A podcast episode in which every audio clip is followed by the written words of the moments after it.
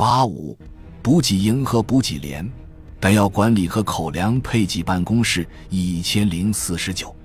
师属补给联合集团，军属补给营有专门的人员装卸列车和补给车队运送的物资，也有专人管理仓库、堆站、分发点和转运点。此外，各补给连还可用于打扫战场，并为回收的装备和缴获的物资设立收集点。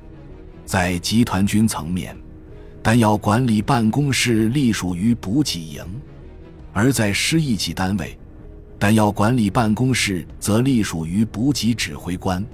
顾名思义，弹药管理办公室负责设立弹药库和分发点，并管理弹药库存。一般来说，会有一名高级行政官员负责监督口粮补给办公室，该办公室管理口粮库存和分发点。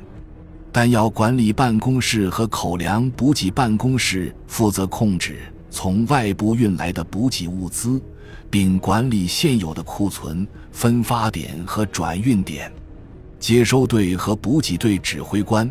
以及伙食军官负责协助弹药管理办公室和口粮补给办公室。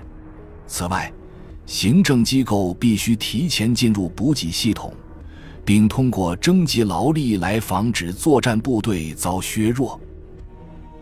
感谢您的收听，本集已经播讲完毕。喜欢请订阅专辑，关注主播主页，更多精彩内容等着你。